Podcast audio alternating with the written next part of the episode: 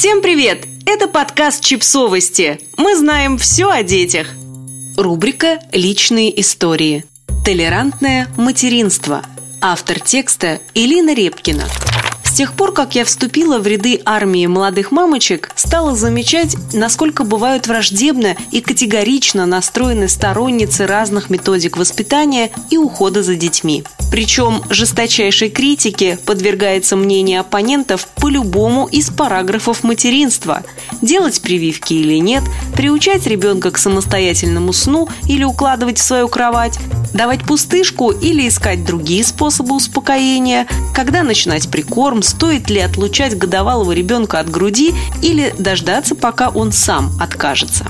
Даже те мои знакомые девушки, которые не отличаются агрессивным темпераментом, устраивают в чате перепалки, когда я прошу у них совета, как у бывалых. Как будто, уступив аргументам другой стороны, ты автоматически закрепляешь за собой ярлык плохой матери. Я знаю, что сама считаюсь неправильной мамой среди своих подруг. Зачем ты его приучаешь к рукам?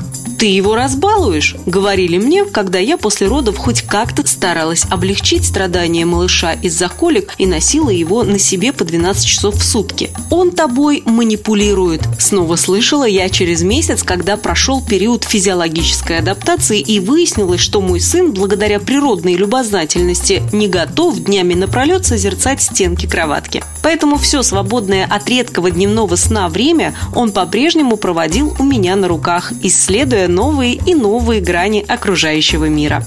Невозможно сохранить грудное кормление без сосания, делились опытом доброжелатели, одним предложением вводя меня в состояние паники и сбивая лактацию. Но выхода не было. В силу определенных причин почти с рождения мне пришлось перейти на кормление в режиме сцеживания. И хоть в это никто не верил, мне в тандеме с молокоотсосом удалось 9 месяцев кормить малыша своим грудным молоком.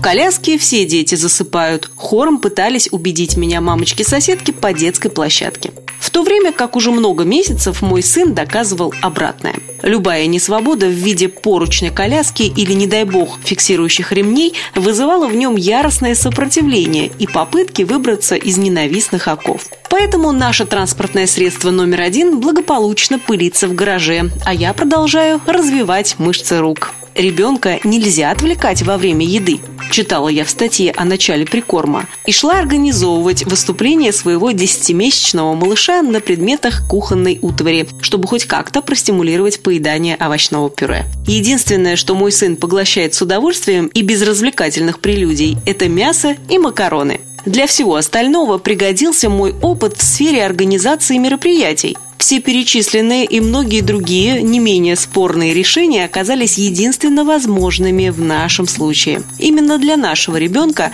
его темперамента, характера, физиологических особенностей, приобретенных привычек, именно для нашей семьи, уклада семейной жизни, сложившейся системы ценностей, степени готовности со стороны обоих родителей выйти из зоны комфорта и так далее. Это значит, что в другой семье с другим малышом, другим набором обстоятельств могут приниматься полярные методики в воспитании и уходе за детьми, которые будут также справедливы и актуальны с учетом разнящихся условий. Вот поэтому нам надо учиться лояльно относиться к сторонним принципам воспитания, уважать чужой материнский опыт, интересоваться без вынесения оценок или суждений, не пытаясь обратить в свою конфессию. Осознать, что материнство – это не крестовый поход, и научиться жить в мире и согласии с другими мировоззрениями.